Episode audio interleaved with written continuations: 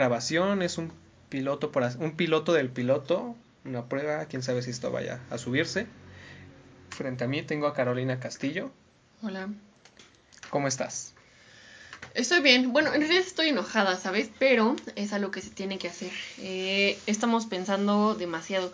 Quizás es mi principal problema, que pienso demasiado las cosas. Pienso demasiado antes de hacer las cosas porque en realidad me da miedo que nadie más comparta los mismos intereses que yo. Es pesado.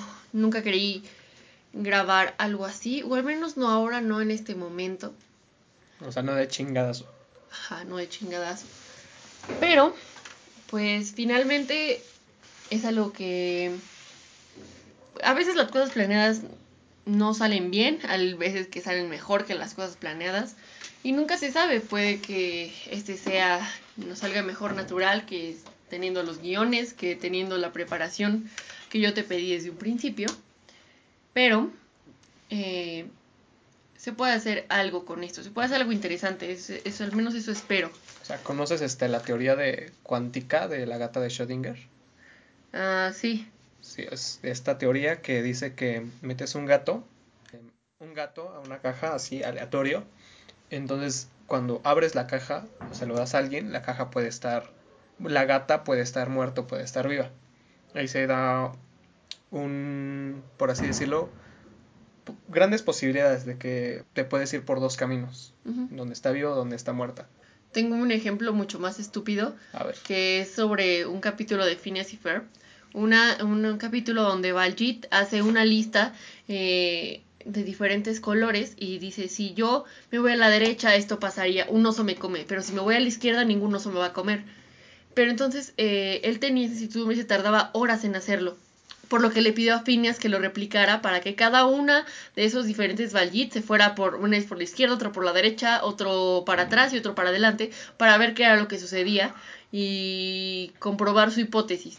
Y es algo parecido también, de hecho, eh, un amigo mío que se llama Eduardo Villafaña, a su gato le puso Schrödinger y me lo había explicado eh, con peritas y manzanas porque yo no entendía y se me hacía lo completamente estúpido, pero también hay libros que hablan eso, es algo súper relativo como hay un libro que se llama libro salvaje, no me acuerdo la verdad del autor, lo leí cuando tenía 12 años y también habla sobre eso, a pesar de eso es una es una es una interesante historia, es un interesante tema.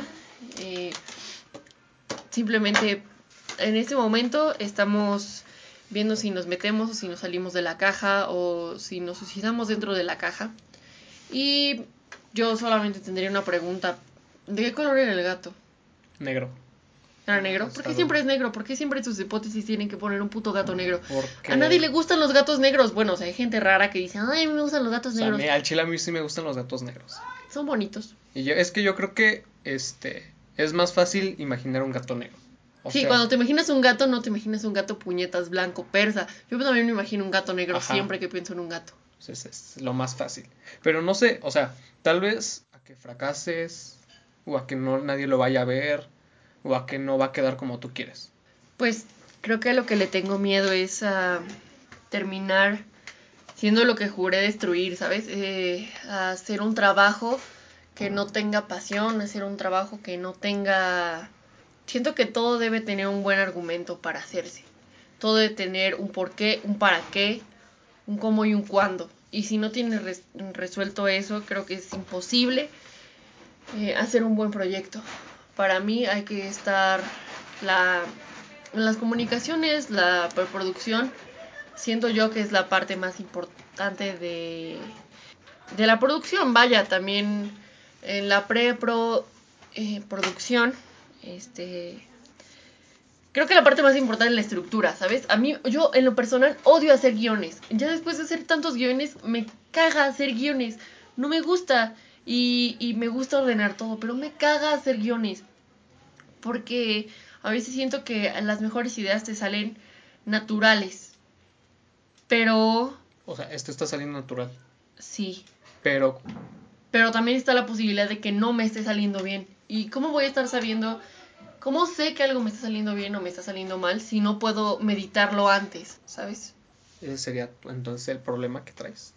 Sí, no quiero terminar como esas bandas genéricas que en realidad tocan culero pero tienen uno o dos caritas dentro del grupo uno de los integrantes sí tiene un verdadero talento y está desperdiciando su talento en personas que solamente quieren esto para atraer chicas o algo así. Pues... No es algo patético. Pues a ti te gustó una banda que te acompaña al concierto. Eran 15 años, ¿no? Me parece. 15 años de la banda. Pero entonces, ¿qué hizo? El vocalista Eric Caneles dijo que en sí la banda era una broma que se salió de control. Que yo creo que cuando vieron ya estaban firmando un contrato, cuando vieron ya habían grabado un disco. Y tal vez dijo eso, que fue una broma que se salió de control porque, porque tal vez ellos no se sentían lo suficiente como para estar así en, el lugar donde estaban. O sea, ¿tú crees eso? O, mm. o, piensas que así pudo haber sido? Yo creo que eh, cuando conoces bien la historia de Eric, que él empezó a tocar la guitarra ya grande, o sea, no era algo como que de repente. Pero él. ¿Grande a qué edad te refieres? 19 años. Ya ah, estaba, ya estaba huevudo cuando empezó, o sea, empieza a tocar la guitarra desde los 11 y desde ahí sabes que te quieres dedicar, pero él ya se le hizo un poco tarde. Pero el punto es que pegó porque él sí tenía talento, güey. Ajá. O sea, no importa que te encante, si no tienes talento, no tienes talento y punto. O sea, no hay nada que hacer, o sea... O sea, no crees en la práctica. Mm, no. No. Al chile no. Pero, o sea, también depende, ¿no? Si, por ejemplo, yo antes dibujaba muy mierda. Ajá. Pero fui practicando y me fue saliendo mejor, pero... Y dibujo desde que soy chiquita. Y yo jamás me he atrevido a vender un solo puto dibujo mío porque no sé si sea suficiente para los demás, o sea, no sé si en verdad vale la pena, si alguien pagaría por eso. No quiero ser esos artistas mediocres que venden cualquier estupidez y solamente agarran un bolígrafo. En verdad quiero que cuando me encante mi trabajo, que quiera presumirle a todo el mundo mi trabajo, cuando, cuando estoy dibujando y me equivoco en un trazo y digo, tengo que seguir mejorando para sacar este pedo, ¿sabes? No puedo iniciarlo de la noche a la mañana. O sea, hay vatos que ni siquiera dibujan, nada más calcan y colorean. Y ya tienen su página de Instagram y le ponen como Tienduki Art. Y un nombre mamón. Un nombre mamón Art. Y, y ya quieren empezar a hacer comisiones. Y es como de, güey, o sea, tienes que cuatro meses dibujando, nada más calcas y ya quieres vender comisiones porque sabes combinar bien colores se me hace una mamada. O sea, sí, pero es que yo creo que también una base importante de ya exponer tu trabajo es que tú te lo estás creyendo. Sea, tal vez este sea producto de un alta autoestima que tú ya estés vendiendo tu trabajo rápido y culpa de un bajo autoestima que tú aunque tú sabes que está cabrón, pero que le faltan detalles, que no es perfecto, pues no estás exponiendo nada. Es eso y o sea, tal vez sí sea una banda culera, lo que quieras, pero en cada persona, en cada dibujante, en cada artista, en cada abogado, cada lo que quieras, hay un sueño.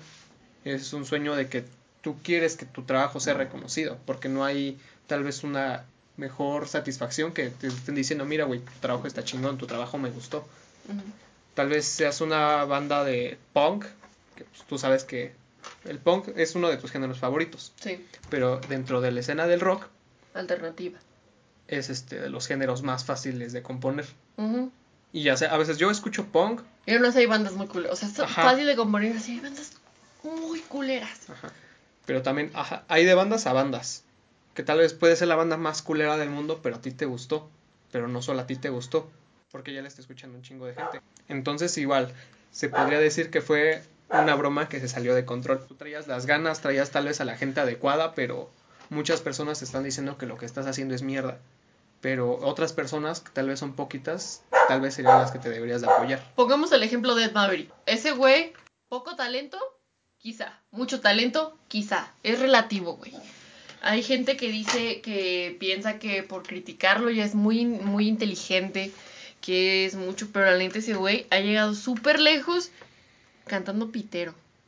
A mí no se me hace que cante pitero, pero, o sea, ese es su argumento, que ha llegado muy lejos cantando mal. Eh, a mí no se me hace que cante mal. O sea, yo como una persona que estudié música, que estudié sobre todo canto, yo digo que pues ese güey no, no sabe cantar. Muy bien, pero se defiende al menos. Pues sí, se defiende, pero pegó. Quizá por sus letras, quizá por su voz. O tal vez estuvo en el momento adecuado. Estuvo, o quizá es un vato con suerte, güey. En lo que me refiero es, en el lugar donde esté ese güey, podría estar una persona el triple de talentosa. O sea, no ocupes un lugar que no mereces. Ese es el punto, no ocupes un lugar que no mereces. Si conoces a una persona que neta tiene un potencial cabrón, pero que le interesan otras cosas, porque pues simplemente tiene cosas mejores que hacer. Yo conozco personas que dibujan un chingo mejor que yo pero quieren ser doctores y llevan excelentes calificaciones y no se anda con mamadas, ¿sabes? No ocupes un lugar que no mereces, no ocupes un lugar que finalmente otra persona es lo que no quiero, ¿sabes? Es lo que no quiero estorbar. Me da miedo, siento, no me gustaría. Ya hay demasiada existencia. ¿Para qué crear más existencia? Podría ser una forma muy aburrida, muy triste y muy simple de ver las cosas. Pero a mí, en lo personal, no me hace, no me haría feliz la fama y esas cosas. Cuando, cuando has estado mm, desde tus inicios, sabes lo que quieres, que tu concepto de felicidad no es fama, no es dinero, no es, no es que alguien más valore lo que tu trabajo, sino que tú en verdad, en verdad te guste tu trabajo, güey. No digas como, por ejemplo, que no llegues y digas, soy un artista mediocre, pero hago lo que me gusta. No, güey, no está cool que digas que eres un artista mediocre. Es decir, yo soy un artista bien chingón, yo me he esforzado muchísimo, mi arte está poca madre y te lo quiero venir a vender. Es muy diferente a decir, pues es lo que me salió, ni pedo, es, es lo que es lo que me dijo mi corazoncito que hiciera.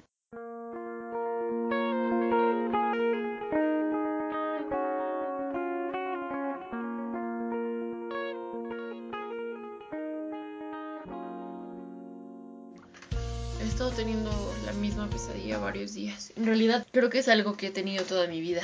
No sé si te ha llegado a pasar que cuando eres pequeño intuyes cómo vas a morir. Quizá era la única niña rara que siempre pensaba cómo iba a morir. No sé si era porque mi mamá le encantaba escuchar las noticias y escuchar todo tipo de cosas crueles que pasaban en México y yo pues desde siempre me sentí muy vulnerable. Y pues nos tocó el sexenio de Felipe Calderón cuando estábamos pequeños. Fue nuestro sexenio, entonces veías muerte tras muerte, feminicidio tras feminicidio. Y mi mamá todo eso lo veía, yo también. Y mi mamá siempre, nunca me dejó salir. Me acuerdo que en esos tiempos no me dejaba salir. Siempre fue muy sobreprotectora conmigo. Y nunca pudo pegarme ese miedo de salir o algo así. Pero o sea, tú tenías siempre la curiosidad de que había fuera. Sí, bastante. Y una vez salimos a la Jusco y no sé por qué pasamos por una especie de canal, río canal, donde había varios árboles. Eh, yo eh, tenía entre 9 y 10 años. No, menos. 8 y 9 años. Y recuerdo que me dije a mí misma, creo que este lugar lo conozco, creo que lo he visto en mi muerte. Fue cuando es, es como una especie de déjà vu, que empiezan a pasar imágenes en tu rostro. No sé cómo se le llama a cuando llegan muchas imágenes de tu recuerdo, tu pasado. Sí, es déjà vu. Sí, pero tiene otro nombre, no recuerdo la verdad cuál era. Unos que te empiezan a llegar con muchos clic. Flashbacks. Flashback. Eso. Eh, de imágenes al azar. Y ves muchas cosas y construí una historia. Un, una. No es una predicción. Un, una idea en mi cabeza de cómo es que iba a morir. Y desde ese día, tiene eso ya 10 años, y todavía recuerdo perfectamente las escenas, cómo es el río, no recuerdo dónde está. Solo recuerdo que tiene un árbol algo curveado y desde ahí supe que yo iba a morir en ese lugar. ¿Pero en qué condiciones? O sea, ¿tú puedes describir? Violada, asesinada, mutilada y torturada. Son... y ese sueño lo he tenido mucho tiempo, últimamente más en el que cada depende, son llegan a ser muy gráficos, unos llegan a ser muy gráficos, otros llegan a ser muy pocos gráficos.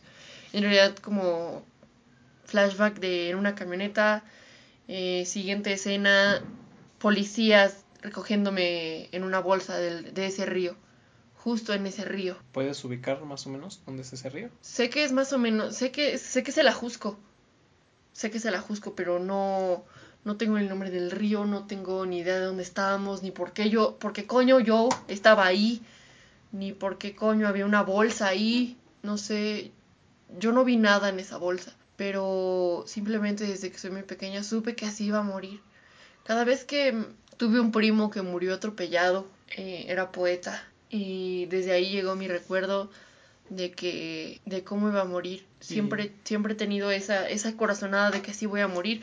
Esos sueños han sido a veces más gráficos, a veces veo la cara de alguien, pero no sé quién es.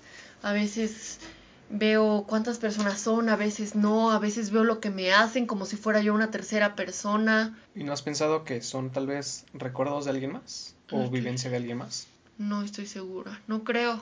No he conocido a nadie que haya sufrido algo así. No sé, solo son diferentes imágenes, diferentes escenas. Sé que es en una camioneta. Que te recogen. Sé que me suben. Ajá. Sé que peleo con todas mis fuerzas porque mi mamá me dijo una vez, cuando te vayan a subir una camioneta es mejor que pelees y que pelees y que te maten ahí mismo, porque voy a tener algo, voy a tener algo que enterrar, a que te maten y escuarticen y te dejen por ahí y no te pueda reconocer. Mi mamá me dijo que pelee y que no me deje y que no me deje llevar, que, que, que trate que me maten lo antes posible para no sufrir. ¿Y tú crees eso? Sí, me hice la idea de que si eso llegara a suceder, gritar, patalear, hacer lo que esté en mis manos para que me maten lo antes posible. Además, yo sé que, por ejemplo, si fuera por la razón por la que me secuestraran, porque claro, hay gente que, que la mayoría de los secuestros tienen un, o un parentesco en común, es gente que te conoce o, o es gente que te sabe algo, esa es una instancia. Es, una, es gente que tal vez te ha seguido de cerca últimamente. Ajá. Otra, que también puede ser trata de blancas y eso, porque me habían comentado que nadie secuestra al azar, pero yo digo que sí.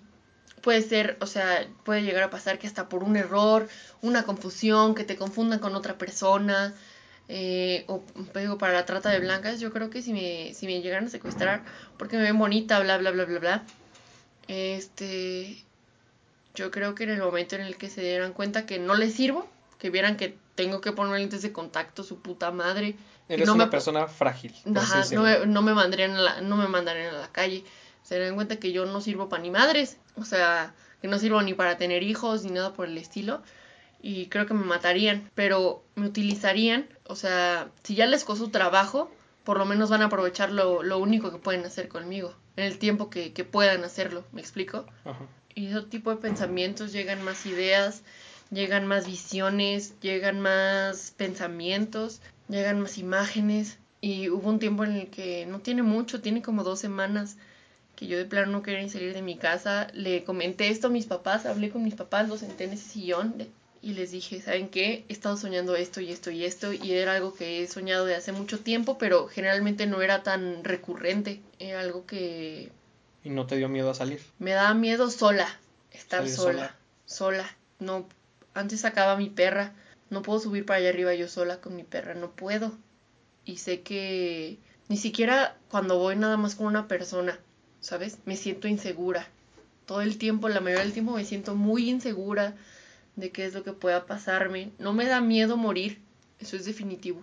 Lo que me da miedo es todo lo que lo que lleve mi muerte, ¿sabes? Desencadenar el dolor de mis padres que yo creo que no debe haber dolor más grande que perder un hijo. No es tanto por mí, que varias cosas que aún quiero hacer, que, que sé que ya no las podría hacer y no es mi decisión. Pero como tal, si yo llegara a morir de ese entonces, por lo menos yo descanso, ¿sabes? Lo que se queda, lo que realmente pesa es la gente que se va a quedar buscándome. Lo que realmente pesa es la gente que no va a saber qué me pasó. La gente que no quiere saber ni siquiera qué me pasó. Antes, desde hace tres años, salía contigo me daba miedo porque veía a un señor recurrentemente por donde yo estaba. ¿Te lo comenté alguna vez? Creo que sí. Tengo recuerdos vagos. Te lo comenté alguna vez de que, de que generalmente sentía que alguien me estaba siguiendo. Y era un poco paranoica respecto a eso. Pero eso nunca me impidió salir porque en realidad a mí me encanta ir a conciertos y ese tipo de cosas, me encanta salir con mis amigos, no me gusta salir con mi mamá. Eh, y aún así sé que esa no es, sé que en este país no hay ley, sé que puede pasar cuando sea y no le tengo miedo. Tienes el pendiente tal vez de lo que la gente piense de dónde, dónde pudiste haber quedado. La duda entonces sería.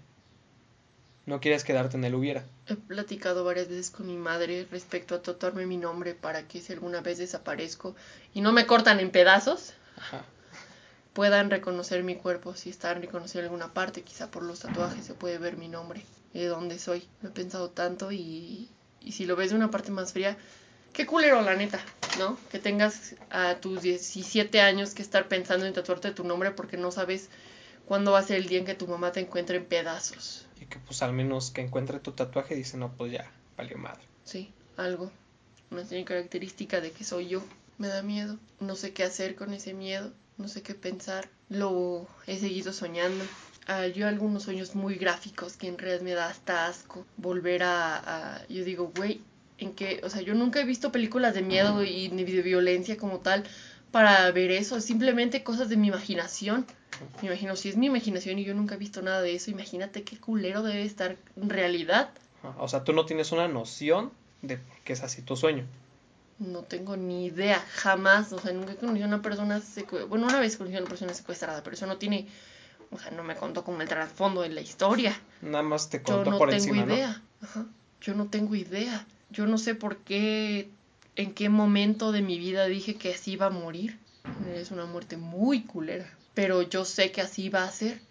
Yo lo sé, algo de mí me lo dice y, y, y, por más que trato de hacer malidad de que no, que no es cierto, es algo que puede pasar y me aterra. ¿Se podría considerar que es uno de tus más grandes miedos actualmente? Tengo miedo a tener razón, no de lo que pueda pasarme. Sino a tener razón. Yo ya lo hablé, yo ya le dije a mi mamá, le dije que si yo voy a aparecer todo va a estar bien, yo haré lo posible porque me maten lo antes posible ya, ya he tratado de dejar. Por si eso pasa, quiero estar preparada. Pero, ¿sabes lo que es cierto? Es que no sé en qué momento pase si llega a pasar. Pero voy a extrañar mucho mi casa. Sé que hay personas que quizá también tienen ese miedo todos los días, el miedo constante. Yo no salgo a la calle sola si no traigo la llave en la mano. Si no traigo ya... Cuando me he peleado con mi mamá que de repente me salgo, güey, es lo peor que puede pasarme lo peor. Llevo la llave en la mano, llevo la voz justo para gritar. Últimamente sé que la camioneta cuando, cuando llega hace un, un ruido fuerte. Últimamente esos los ruidos fuertes como los cohetes, cuando encienden una moto cerca de mí, cuando de repente llega a chocar algo con un vidrio, llega algo a pegarse y que suene un sonido fuerte de estruendo. O un pinche mofle descompuesto. Ajá. Sí, exacto, cosas como esa, que suene de repente, me ponen muy de nervios, me da miedo y me dan ganas de llorar. Entras en pánico, pues. Entro en pánico, yo no tenía eso, entro en pánico, no sé por qué estoy teniendo estos sueños tan recurrentemente. ¿Desde cuándo empezaste? Bueno, ajá, dices que... ¿A tenerlos casi diario? Ajá, pero últimamente. Dos semanas. ¿Hace dos semanas? ¿Y no hubo nada que te, que te diera una alarma o algo así? No. Empezaste a soñar. Y lo de los ruidos tiene como semana y media no he dado cuenta, o sea, generalmente cuando te espantas una vez, ah, pues te espantas, pero cuando neta te espantas por todo, yo no era así, yo no era así, no sé qué me está pasando. Eso, es como un estrés postraumático, pero sin trauma. Básicamente, me estresa, es ansiedad, sé que voy a morir, pero al menos me gustaría que no fuera en vano. ¿Y tú piensas hacer algo con eso? No lo sé, tengo miedo. Pues es que pues el miedo tal vez se cura superándolo o enfrentándolo, pero esto no se puede enfrentar porque pues si lo enfrentas pues ya valió madre, ¿no? No me voy a arriesgar. Ajá, sí. Tampoco soy idiota. También, no le quieras jugar al chingón. No, no, no, jamás. E incluso me causa escalofríos hablar de esto. Pero es bueno que la gente le escuche porque si llega a pasar, por favor no me busquen. Se van a desgastar su vida. No me gustaría que me buscaran. Me gustaría que se cuidaran. Espero que lo que pueda llegar a pasar me sirva de ejemplo de algo. No sé de qué. Empecé a rezar desde hace dos semanas. Yo no creo en eso, pero ya no sé en qué creer. Así que recen amigos. Bueno, pues ahora, si es que esto llega a salir, si lo edito, si lo subo y la chingada. Eh, entre tanto, dejamos una recomendación de parte de Carolina y de parte mía. ¿Qué quiere recomendar Carolina? Me encantaría recomendar. Hay una película muy infravalorada. Se llama Paranorman, es mi película favorita. Pero esa película, en verdad, si le, se toman el tiempo de verla y, y habla directamente sobre el miedo, sobre lo que pasa cuando tienes miedo y te explican que tener miedo no está mal. Existen todo tipo de posibilidades. Creo que muchas personas deberían analizarla más a fondo. Y eso sería todo. Espero que les haya gustado, espero no haberlos aburrido. Espero que esta idea se salga de control, pero no lo suficiente. ¿Por qué no lo suficiente? Porque qué hueva, ¿no? ¿Qué hueva de qué? ya sabes, de que la gente te escuche y así. Y que luego todo tipo de opiniones y luego llegan haters y dices, ¿qué pedo, qué pedo? No sé, a mí la opinión de la gente, la verdad, me vale ver. Si te gustó, qué bueno, si no, pues ya. Y pues esperamos que sigamos, ¿no? Así es. Yo, pues está, por este capítulo quiero recomendar un, un álbum que es el de LP1, que es de Liam Payne. Es un álbum que de hecho me lo recomendaron. Que Liam Payne pues es uno de los integrantes de One Direction, que pues no, no está teniendo mucho éxito. Entonces me lo recomienda. Bueno, entre me lo recomendaron y no, porque pues también fue un poco de decisión propia. Es un álbum que es relajado, si tú quieres hacer tu tarea o estar yendo en el transporte, pues es muy es una buena propuesta y también pues ayudas a que pues el, el vato siga cantando. Porque sí tiene talento. Ajá, pues sí, sí. También deberías escucharlo, está está chido. Eh, la música tranquila no me gusta, son puterías. pues bueno, ojalá no les desagrade tanto. Ojalá no les desagrade tanto, pueden comentar en cualquier lado, tal vez este si esto da para luz verde, entonces hacemos unas redes sociales y si se sube este capítulo, entonces ya está en las redes sociales. Nos pueden decir su opinión, de qué cosas quieren que hablemos. Y nos estamos viendo otra vez que Carolina quiera grabar.